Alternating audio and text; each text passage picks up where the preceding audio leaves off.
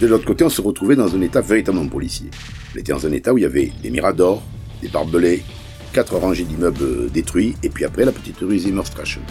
Et là, c'était gris. Il y avait des tas de 30 ans et des poussières, il y avait des- épisode des de 3. Et brusquement, il se passe quelque chose de très bizarre. Il y a des cris qui fusent et qui disent Gorbatchev avec nous. Ce qui fait qu'illico, les forces de l'ordre sont intervenues.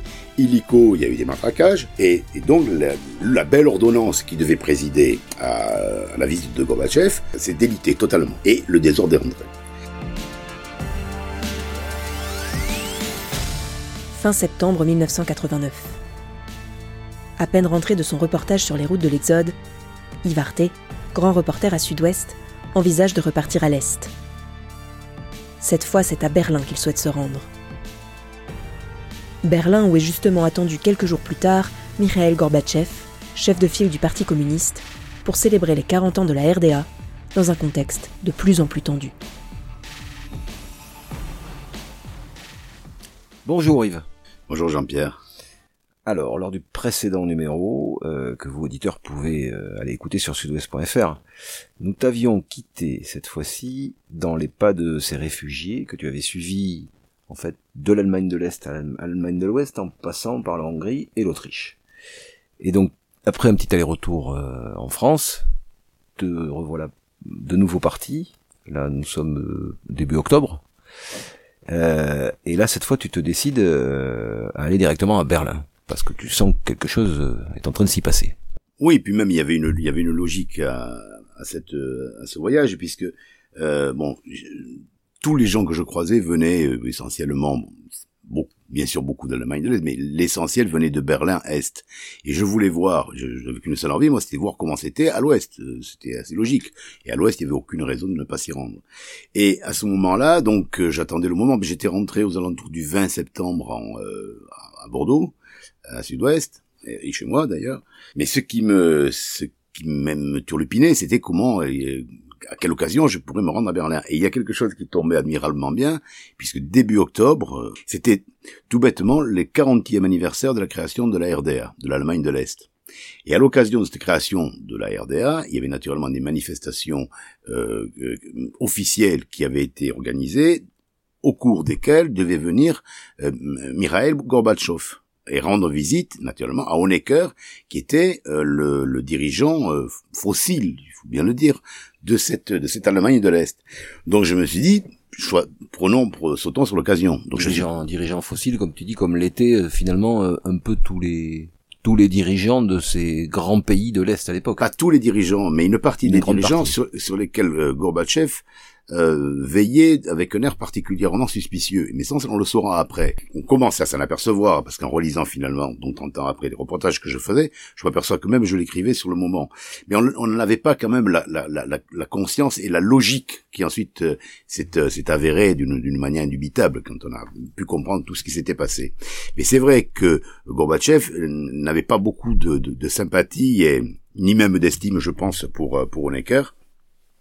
Et donc, il venait quand même, il venait rendre visite au pays frère, au pays frère le plus important, puisque c'était quand même le, le, le- pays euh, euh, vaincu euh, par, euh, par, par l'Union soviétique hein, en, 1900 en 1945, dans lequel il y avait toujours des troupes d'occupation soviétique, c'est dans le- lequel il y avait des casernes qui étaient dans toutes les grandes villes, dans lequel il y avait... frontière finalement. Absolument, Ouais. et dans lequel il y avait très curieusement à, cette même époque et dans une ville où je suis allé puisque j'étais allé à Leipzig chez à Iéna pour suivre d'autres manifestations à ce moment-là, il y avait également un jeune officier du KGB qui s'appelait Vladimir Poutine. Ce sont des choses euh, qui nous paraissent loin et qui en fait sont proches et qui commandent la géopolitique euh, aujourd'hui.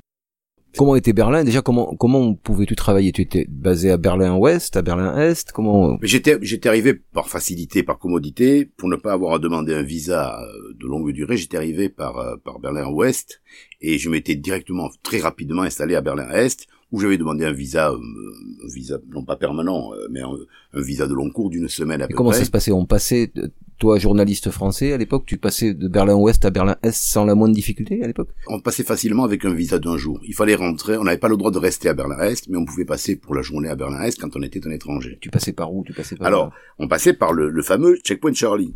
D'accord. Alors pourquoi d'ailleurs ça s'appelle Checkpoint Charlie? Parce que c'est devenu, c'est devenu un nom mythique, mais pers- Personne ne sait pourquoi on croit que c'est un officier euh, britannique euh, qui, qui, qui, aurait donné son nom. Pas du tout. C'est tout simple. Euh, il y avait des, des, points de passage, des points de contrôle qu'on appelle donc en anglais checkpoint, tout bêtement. Et il y avait en langage militaire, en langage codé radio militaire, il y avait le point alpha, ok, il y avait le point bravo, il y avait le point Charlie. Point Charlie. Et le point Charlie, c'était le point C, c'était le point de contrôle C, donc checkpoint, checkpoint Charlie.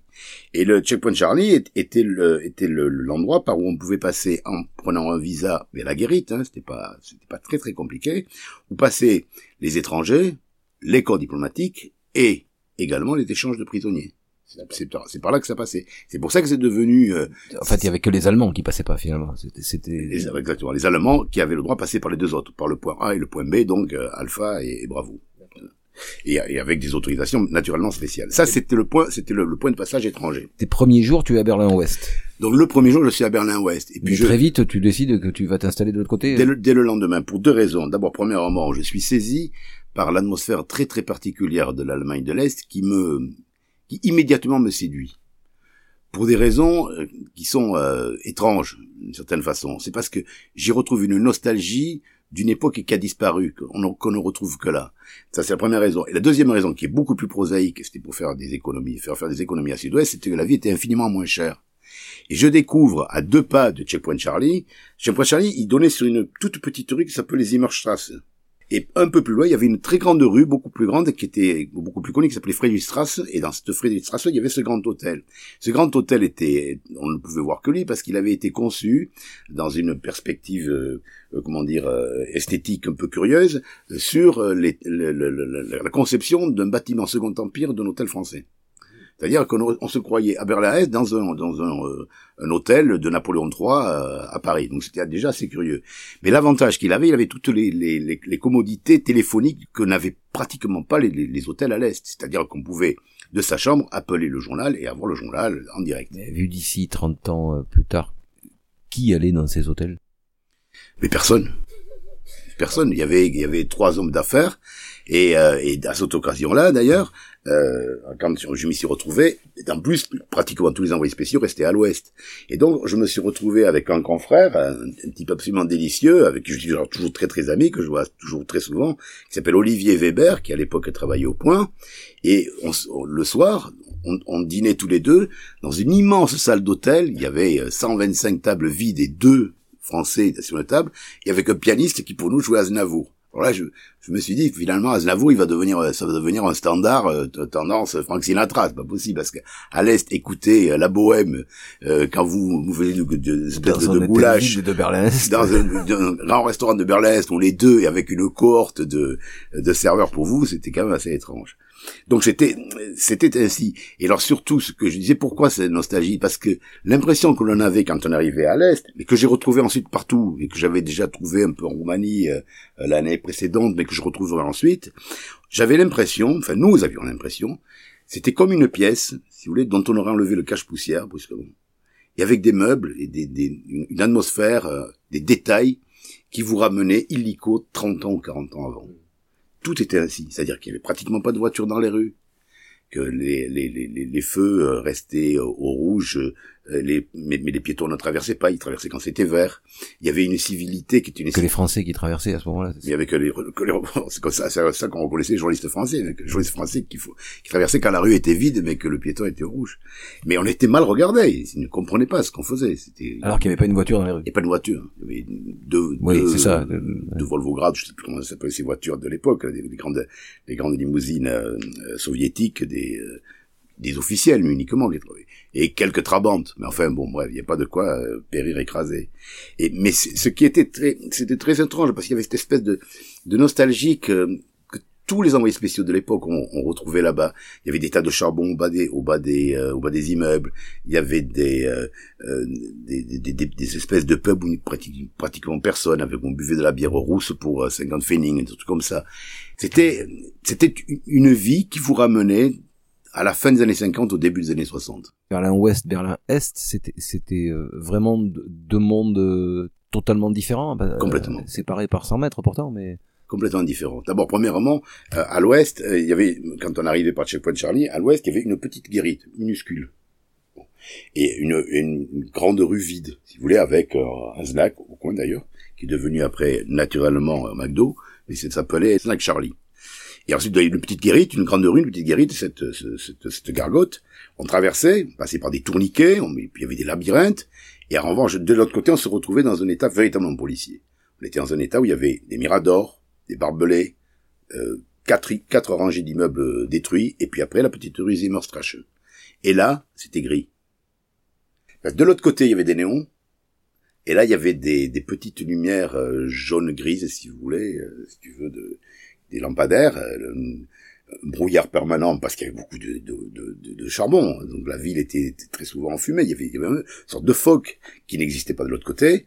Et cette, cette ubiquité de couleurs, cette, ce, ce, choc des, ce choc de, de vision, vous frappez mais immédiatement, immédiatement. Et pourtant, il y avait des petits coins, euh, si j'ai bien compris, euh, Alors, presque ensoleillés, euh, Berlin. Alors, il n'y avait pas un coin, il y avait un coin qui détonnait totalement, qui, qui en devenait totalement incongru, c'est que l'Allemagne de l'Est, et Berlin-Est en premier lieu, euh, favorisaient les échanges avec les pays frères. Et au rang des pays frères, il y avait naturellement Cuba, ce qui fait qu'il y avait un truc qui s'appelait, je, je crois me souvenir, Tropicana, j'en suis pas sûr, mais presque, et dans lequel il y avait une gigantesque banane jaune et un ananas orange, et qui étaient les seuls points de couleur dans cette immense ville grise. Et c'était quoi? Et c'était un bar où il y avait des, des, des, des blacks, des cubains, en des chemises bariolées qui vous servaient du punch et du rhum. Et dans lequel on rentrait les, types qui avaient un peu d'argent, parce qu'il euh, fallait ou avoir du, de l'argent en noir quand on était allemand, ou faire partie de, de la nomenclatura, ou d'être étranger. À quelques, dizaines de mètres de, de Checkpoint Charlie, donc, en plein cœur de Berlin. Oui, c'était derrière, euh, c'était du côté d'Unterlinden, je me souviens de la grande avenue qui, euh, qui s'arrêtait euh, naturellement pour de Brandebourg, mais qui était, qui, faisait ensuite, c'était les, les Champs-Élysées déserts de, de, de Berlin à Est, qui, d'ailleurs, à l'Ouest, donnait sur des, euh, sur une espèce de jardin, d'un immense jardin public, et ensuite devenait une avenue immensément fréquentée. La particularité de l'Est, c'est qu'il avait été bâti sur les ruines quand même de, de... Sur des ruines. Non, non seulement sur des ruines, mais sur des, sur les ruines du nazisme. Et ça, c'était très important. C'est-à-dire que le mur passait très exactement sur les caves de la Gestapo où étaient torturés les opposants. Qu'on a retrouvé ensuite, la destruction du mur. La frontière passait à la limite de l'avancée des troupes soviétiques. Et, là où ils ont rejoint les troupes alliées. Donc, cette, cette, cette histoire emmurée, cette histoire fossilisée, cette histoire stratifiée, a ressurgi au moment où, on a, où le mur est tombé. Revenons à, la raison qui m'amène là, c'est donc la visite de Gorbatchev. Tout le monde attend Gorbatchev. On est cœur l'attend parce qu'on est cœur sait que si Gorbatchev le lâche, euh, il risque d'avoir des problèmes.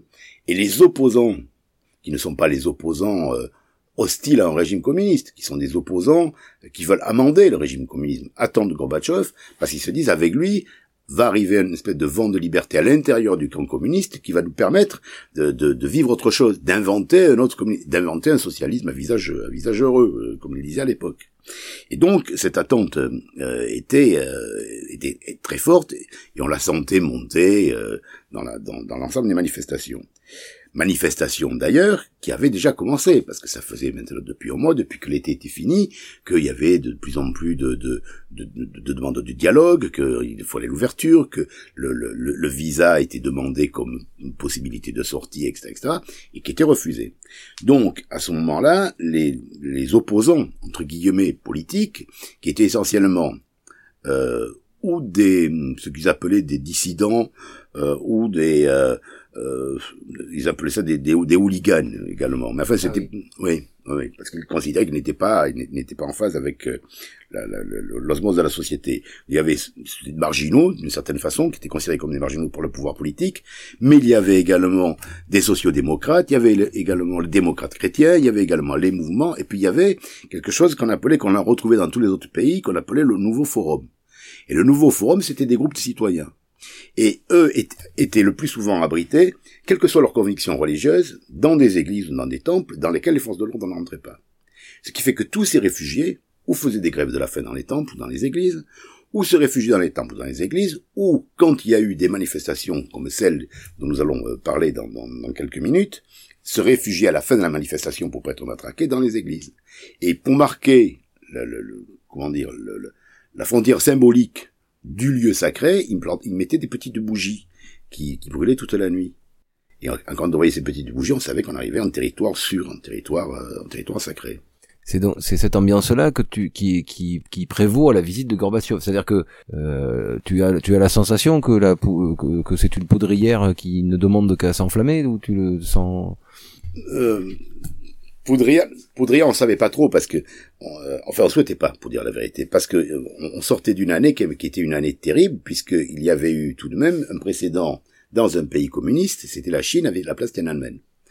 Euh, et or, la Chine avait la place Tiananmen, pendant un mois, le pouvoir a toléré des manifestations, et au bout d'un mois, quand le pouvoir n'a plus toléré les manifestations, ça a été un massacre. Donc on se disait, mais qu'est-ce qui va se passer? Est-ce que, est-ce que, est-ce qu'ils vont tirer? Est-ce que la police va intervenir? Est-ce qu'ils vont arriver foutre l'armée? Est-ce qu'ils vont mettre, mettre des blindés, etc., etc. Donc ça, on savait pas trop.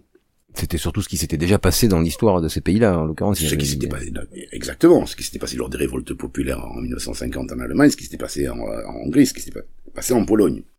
Donc, euh, il y avait quand même une certaine inquiétude. Mais cette inquiétude était euh, contrebalancée par, par une, conviction véritable des citoyens est-allemands qu'il fallait changer. Il fallait changer. Comment Ils ne savaient pas. Vers, pour aller vers quoi? Ils ne savaient pas non plus, mais il fallait changer. Et ça, c'est quelque chose que l'on ressentait chaque fois qu'on parlait avec des, avec des dissidents, chaque fois qu'on nous donnait des, sur des bouts de papier des numéros de téléphone appelés. Euh, généralement, ils étaient assez prudents. Ils nous, ils nous renvoyaient de il nous renvoyait de bar en bar jusqu'à un bar à peu près sûr où il pouvait où il pouvait parler. Mais il regardait s'ils étaient suivis. oui, généralement on était suivis d'ailleurs. Il regardait si si euh, si j'avais il y avait quelqu'un qui écoutait à côté, etc., etc. Mais ils existaient. Enfin, mais ils existaient. Ils, existaient. Ils, étaient là. Voilà. Très très forte. Oui. Et essentiellement dans ces euh, dans dans ces, ces, églises qui étaient qui, qui se sont retrouvées au cœur de la lutte, amenées par des pasteurs ou des prêtres.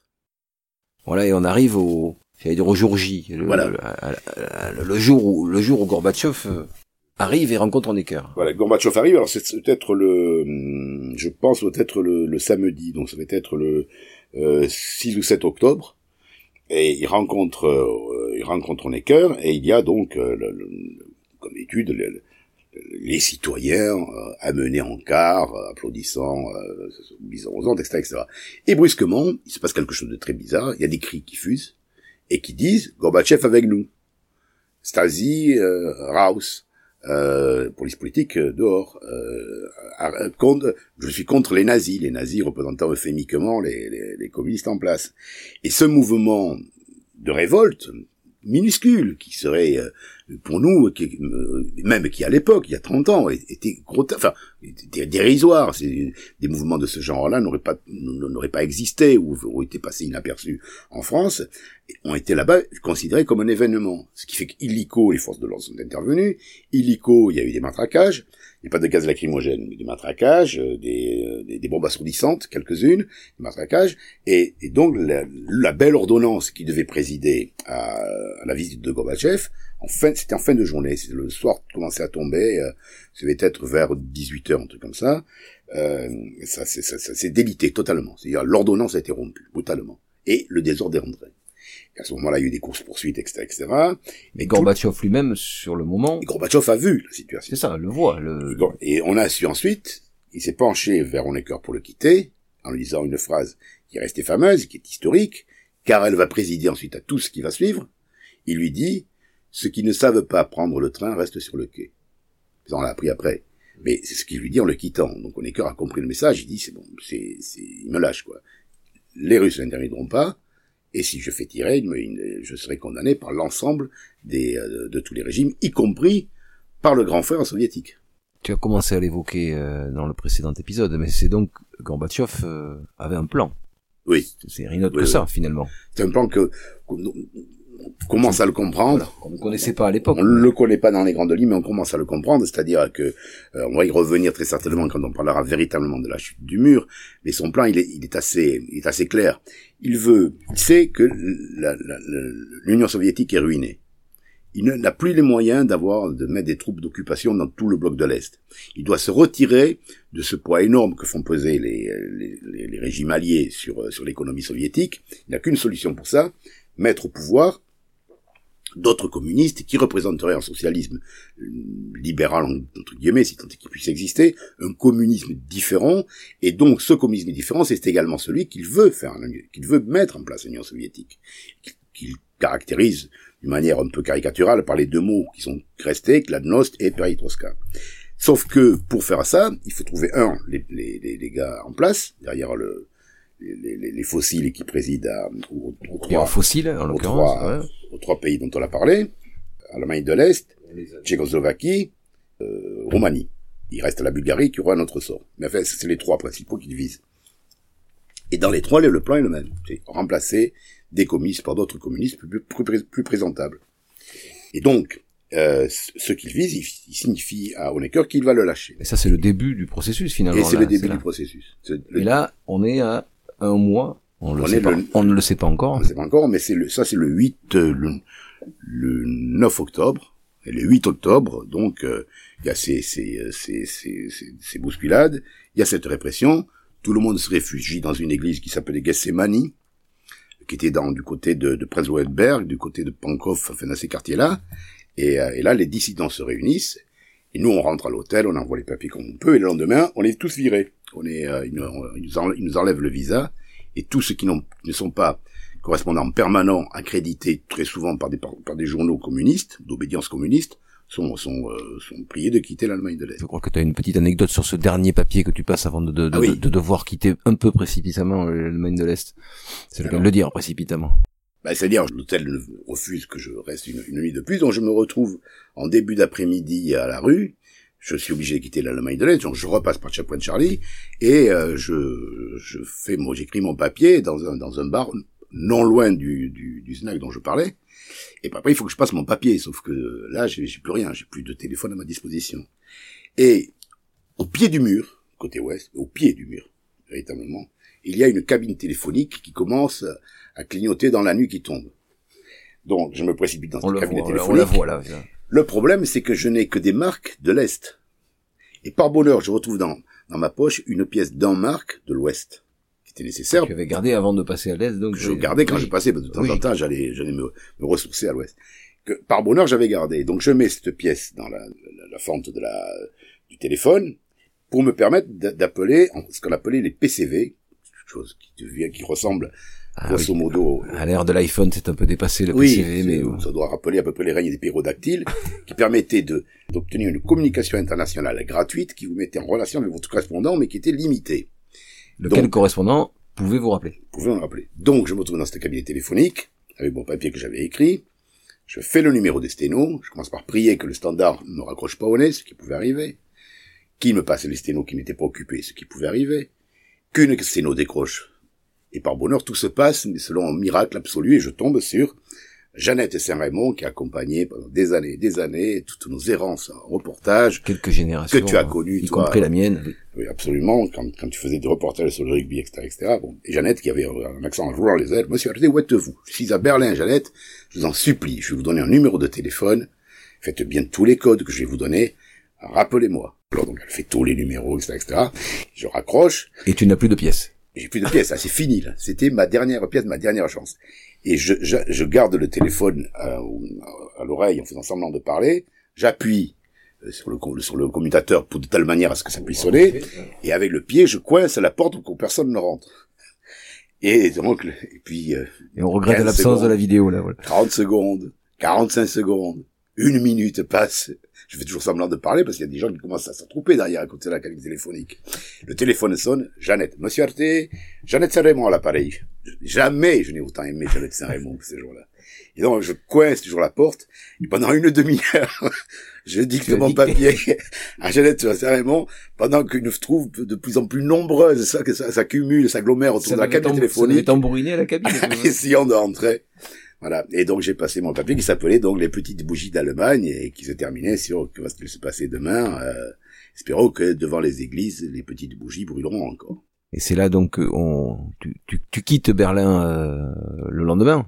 Je quitte, euh, je quitte Berlin. Je reste un peu à l'ouest. J'envoie deux trois papiers. Je quitte Berlin. Et puis je me prépare à revenir parce qu'on sait qu'il est inéluctable que quelque chose va se passer. Et ce que j'avais annoncé très timidement lors de l'été 89, lors de que un mois plus tôt, précédemment, voilà. un, mois plus tôt, est, de, est en train de se préciser de plus en plus. Et on ne voit pas comment. Alors, on n'ose pas penser que le mur va tomber parce que on en parlera plus longuement. Le mur va tomber, ça veut rien dire. Le mur n'est pas tombé. C'est pas comme ça que c'est passé. Il y a eu de, des petites brèches qui ont, qui ont produit ensuite un événement historique considérable. Mais le, le mur n'est pas tombé. Donc on ne- on n'arrive pas à imaginer ce qui va se passer, mais on sait qu'il va se passer quelque chose. Et que ça va se passer aussi et d'abord à Berlin. Et d'abord à Berlin. Et donc, tu y reviendras et nous y reviendrons avec toi euh, pour le prochain épisode. À bientôt. À bientôt. Vous venez d'écouter le troisième épisode de 30 ans et des poussières, une série du podcast Profession journaliste réalisé par la rédaction de Sud-Ouest. Merci à vous qui êtes de plus en plus nombreux à nous écouter.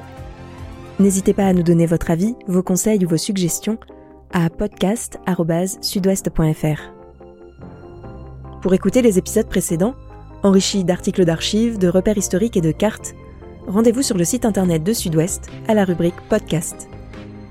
Et pour ne pas manquer les prochains, abonnez-vous à Profession Journaliste sur Apple Podcast, Spotify, Deezer ou votre application de podcast favorite. À bientôt!